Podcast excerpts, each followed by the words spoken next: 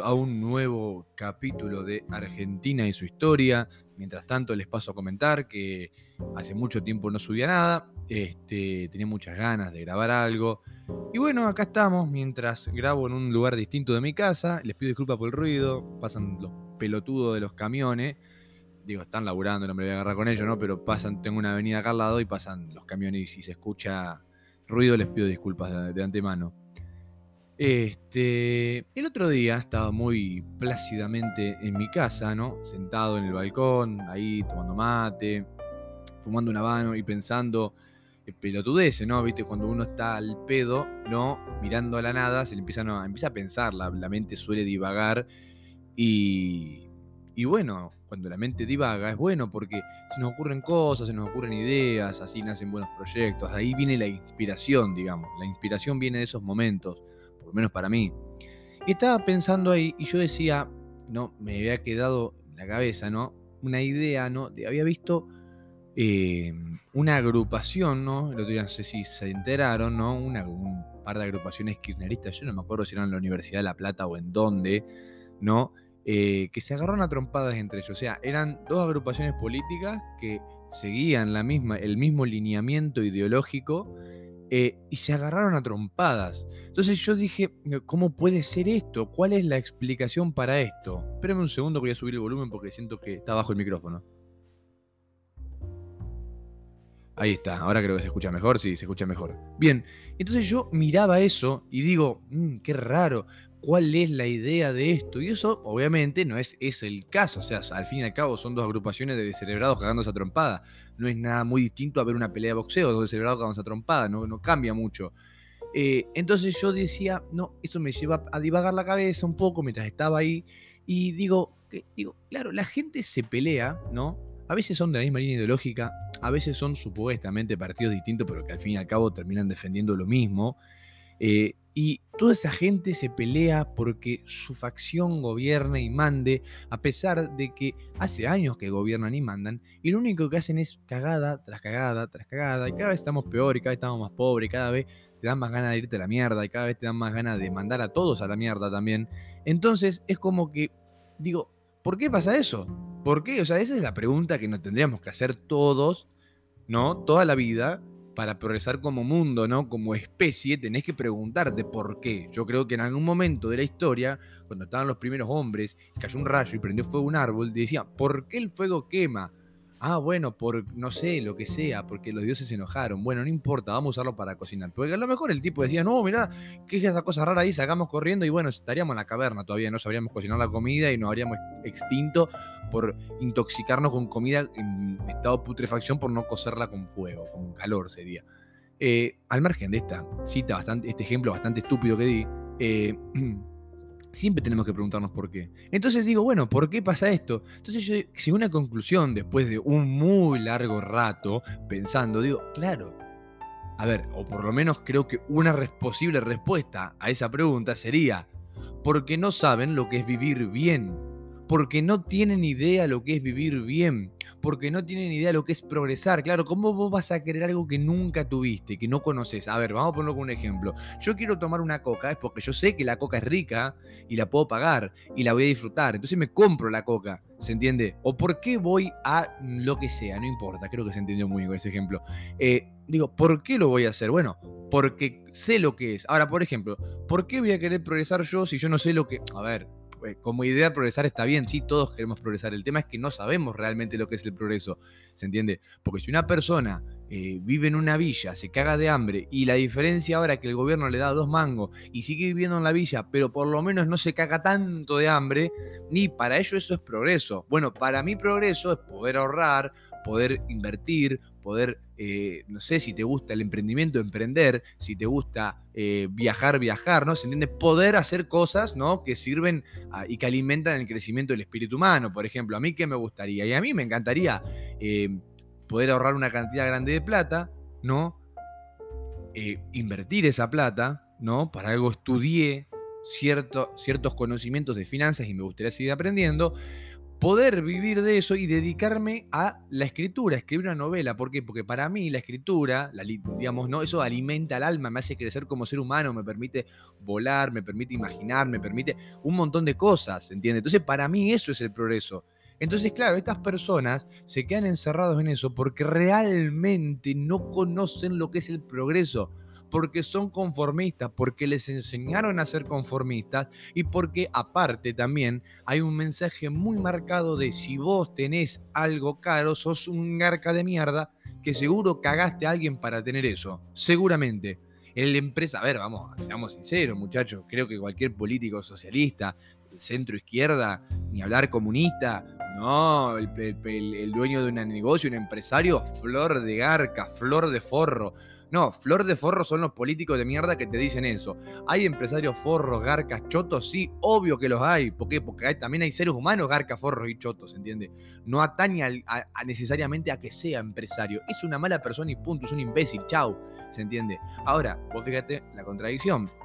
Si el gobierno fomentar la aparición de empresarios, así como hay empresarios forros, garcas y chotos, aparecerían muy buenas personas. Entonces, si yo estoy trabajando con un empresario garca, forro y choto que me vive cagando y que me hace la vida imposible, podría renunciar y podría buscar trabajo en otro lado porque habría. Pero como no es el caso, nos tenemos que conformar con la mierda que agarramos. Eh, porque, digo, progreso con la idea inicial, ¿no? Digo, claro, por ejemplo, a mí me tocó vivir un año en un país que no tiene inflación. ¿Se entiende? O sea, vos tenés una idea de lo que era para mí ganar plata y no tener que salir corriendo a comprar dólares o ir al súper y no ver que subió 50 mangos un producto. No, no, era todo lo mismo. Sí, aumentaba de a 2 pesos cada un montón de tiempo. ¿Se entiende? Podías ahorrar en esa moneda. Podías decir, vos puedo, eh, progresar acá. Vos veías que la gente decía, mira, este boludito y laburaba como yo, juntó plata en una cantidad de tiempo razonable se pudo poner una empresita, un kiosco, un lo que sea, donde necesariamente tiene que ser una multinacional, un negocio de mierda, cualquier, cualquier cosa, lo pudo poner que está progresando. Entonces vos ves esa realidad y decís, ah, mira, che, boludo, estoy en México, sigo estando en Latam, no estoy en, Estados Unidos, en Canadá o en Europa. No, no, estoy en un país común de Latam. ¿Se entiende? Y vos fíjate que acá pueden progresar. Es como que decís, ah, che, mira, esto existe, esto es real. No es chamullo, no es un, cuento de hada, es, real, es verídico. Entonces, claro, vos volvés acá y ves que esas cosas son mucho más difíciles de hacer, ¿se entiende? Y bueno, y por eso en mi caso nace este proyecto del podcast, es decir, che, loco, miren, o sea, estudiemos nuestra historia y entendamos por qué nosotros estamos así y por qué el resto no están así. Este, es bastante claro y bastante evidente. Habrá algunos capítulos donde nos centramos en hechos históricos concretos y habrá otros momentos donde nos centramos en una problemática particular, como es el caso de hoy. No, hoy no vamos a agarrar y vamos a decir, no, bueno, o sea, podríamos agarrar tranquilamente y explicar por qué nosotros estamos así, por qué eh, nuestros vecinos no están así. ¿Se entiende? O sea, nuestros vecinos me refiero a Uruguay, Chile, Brasil, ¿no? Perú. Eh, ¿Se entiende? A que quiero llegar. Podríamos agarrar así, mira, si nosotros nuestra historia, hicimos esta pendejada, esta pendejada, esta pendejada, esta pendejada y esta otra mega pendejada y terminamos como unos pelotudos. Y estos, bueno, son pendejos también, pero no hicieron tanta pendejada. Y bueno, terminaron un poco mejor que nosotros con ciertas posibilidades de progreso. ¿A qué quiero llegar con esto? Yo creo que en el fondo hoy un gran remedio, desde la parte cultural, obviamente estamos hablando, esto no es una solución económica, no es una solución política, esto es una solución cultural, porque entendamos lo siguiente, yo creo que los grandes cambios en la civilización vinieron de una demanda masiva de las personas, ¿entiende? ¿No? Porque el movimiento de masas es lamentablemente, yo digo lamentablemente porque porque por un lado vos sí, es justo porque todos participan, pero por el otro lado es injusto porque todos participan. ¿Qué contradicción estoy diciendo? Claro, hay algunas personas que están capacitadas y que saben y que, les interesa y que gusta aprender y que se guían con el cerebro y no con el culo o con el bolsillo, ¿se entiende? Y hay otras con el la misma capacidad de decisión que se guían con el culo y con el bolsillo. Y no funciona así. Entonces, ¿a qué quiero llegar yo con esto? Los grandes, los grandes cambios en la historia siempre vinieron por demandas masivas. ¿no? Y también las grandes masas son las que han generado cambio. Por ejemplo, cuando ese simpático pintor austríaco con ínfulas de poder quiso gobernar el mundo, dominar el mundo, bueno, claramente las masas lo acompañaron y lo acompañaron en un genocidio. O sea, las masas tienen poder. Entonces, vos, vos lo que a las masas le metas en la cabeza es lo que va a hacer que los cambios se den en la sociedad. Y no lo digo yo porque yo sea muy inteligente, esto está probado. ¿Se entiende? De hecho, es lo que Gramsci proponía, ¿no? tomar la parte cultural, ¿no? y la parte educacional, y obviamente el resto de los cambios se van a dar por, añadidura. O sea, si vos en la escuela enseñás que el liberalismo está bueno, que el libre mercado está bueno, que el emprendedurismo es bueno, obviamente los pibes que salen de ahí salen con ese mindset, con ese, con ese chip en la cabeza, y obviamente van a en su vida intentar hacer lo que aprendieron de chicos mientras moldeaban su cerebro. Ahora, si el pibe está en la escuela y le dicen que Fidel Castro era un capo que Perón era otro capo y que el imperialismo yanqui norteamericano y el liberalismo son un cáncer, y bueno, va a tener un montón de, de, hippies roñosos en la plaza fumando faso, sin aportarle absolutamente nada a la sociedad, condenando a la sociedad que quiere progresar a ser pobre.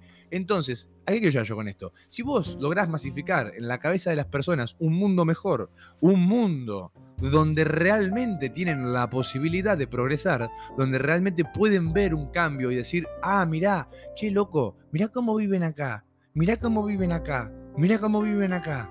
Wow, yo quiero eso también para mí. O sea, vos podrás ser el tipo más peronista, más socialista y más zurdo del mundo, pero, pero sos un ser humano. Y vos, por más que creas en el colectivismo y en todas esas pelotudeces, naturalmente vos sos individualista y egoísta. Y vos vas a querer algo mejor para vos. Entonces, si vos ves eso, vas a demandar eso, vas a querer eso y vas a contagiarle a la persona que tenés al lado tus deseos por eso o por algo similar. ¿Se entiende? Y como todas las cosas nacen de una idea, vos decís, bueno, a ver, esto tienen esto, tienen esto, tienen esto. Bueno, pero ¿por qué? Porque hacen esto. Ah, bueno, tenemos que hacer lo mismo. Entonces vos vas a querer hacer lo mismo acá y vas a decir, no, el gobierno no te deja. Entonces, antes el gobierno que vos decías, wow, el gobierno me da todo, ahora se convierte en tu enemigo. Se convierte en el que te impide tener lo que vos querés. ¿Se entiende o no se entiende? Creo que es bastante fácil y creo que es bastante lógico. Porque a veces las cosas son tan lógicas. Y usar un poquito de materia gris. No, no, un poquito, un gramo de materia gris y decís, ah, mirá qué pelotudo. ¿Se entiende? Entonces es importante esto, y es importante contagiarla al lado esto. Se puede vivir mejor. Hoy podés estar así, mañana podés estar como tu vecino, y el día de mañana podés ser el país más rico del mundo. ¿Se entiende? ¿Por qué? Porque fuiste siguiendo un lineamiento, con una idea básica. Hay que progresar, hay que crear riqueza, hay que hacer lo que sea. Y fíjate una cosa también. Los grandes exponentes de los movimientos de izquierda bla, bla, bla, bla, bla, si vos te pones a mirar un poco, claramente conocen cómo se vive en el resto del mundo, claramente saben lo que es vivir bien y claramente viven bien. Obviamente, de la boca para afuera somos todos zurdos, somos todos colectivistas, eh, eh, esto, la, la, plata no es importante, tomen plata para todos, y el que dice que eso está mal es porque es un pa, yo vende patria y la concha bien de su madre, pero vos después perseguís un fin egoísta y un fin individualista, ¿por qué? Porque resulta que sos afín al gobierno y obtenés un beneficio personal que no compartís con absolutamente nadie. ¿Ah?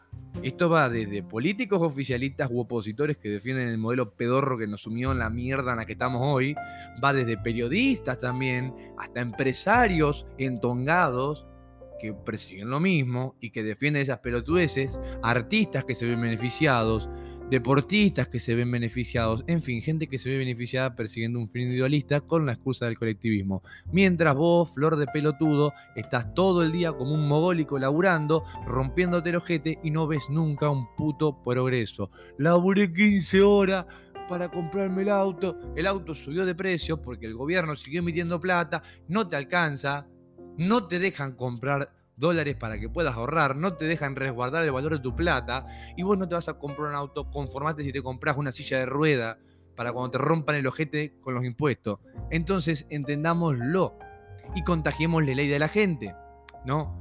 Pero ¿cómo se contagia la idea de la gente? Bueno, recurriendo a sus deseos personales.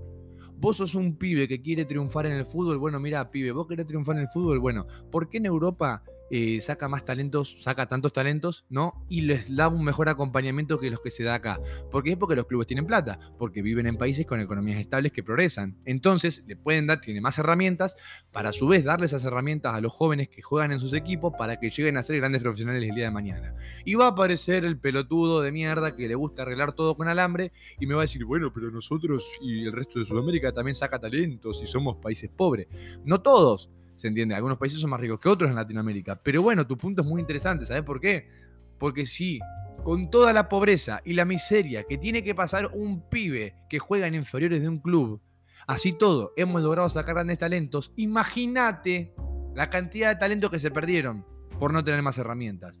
La cantidad de Messis o de Maradonas o de Riquelmes o de Crespos o de Batistutas que habríamos tenido y nos lo perdimos. ¿Por qué? Porque, ay, no, bueno, a mí me gusta arreglar todo con alambre, porque... A ver, imbécil, es obvio. Vamos a ponerlo con otro ejemplo. Un pibe que estudia para ser, no sé, ingeniero.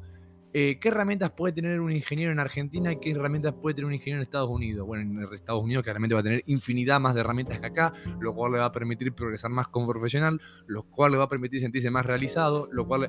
Vos tenés que mostrar a la gente cómo viven en otros lugares del mundo las personas que hacen lo que a ellos les gustaría. ¿Se entiende? Hacerles entender eso. Y no te digo ir por la calle diciéndoselo a cualquier pelotudo. No, no, a ver, a las personas de tu círculo íntimo. Un día estás hablando y alguien te viene a defender una estupidez, le podés plantear esto. ¿Me entendés? Y de última, en el peor de los casos, sigue en desacuerdo con vos. Y al estar en desacuerdo con vos, está diciendo básicamente que él. la concha de la él podría entender que podría vivir mejor y que podría estar mejor, pero él voluntariamente no quiere hacerlo. Porque es un pelotudo de mierda que no quiere admitir que se equivocó y que quiere salvar la minúscula dignidad que le queda. Así que creo que es bastante interesante este punto, bastante interesante para que lo pensemos todos y bastante interesante para que lo comentemos todos. Creo yo, es una idea, a lo mejor estoy equivocado, si estoy equivocado, te invito a que me mandes un mensaje a Instagram, en buenos términos o en malos términos, a mí me da igual, la verdad. Este, si me querés putear, como me han puteado, o si me querés mandar un lindo mensaje, este, cualquiera de los dos bien recibido y bienvenido. Este, y podremos debatir las ideas como tienen que debatirse. Así que mm, un gusto haber vuelto a subir un podcast. Espero sus mensajes y espero que tengan un excelente resto de semana y un buen fin de semana. Esto fue Argentina y su historia.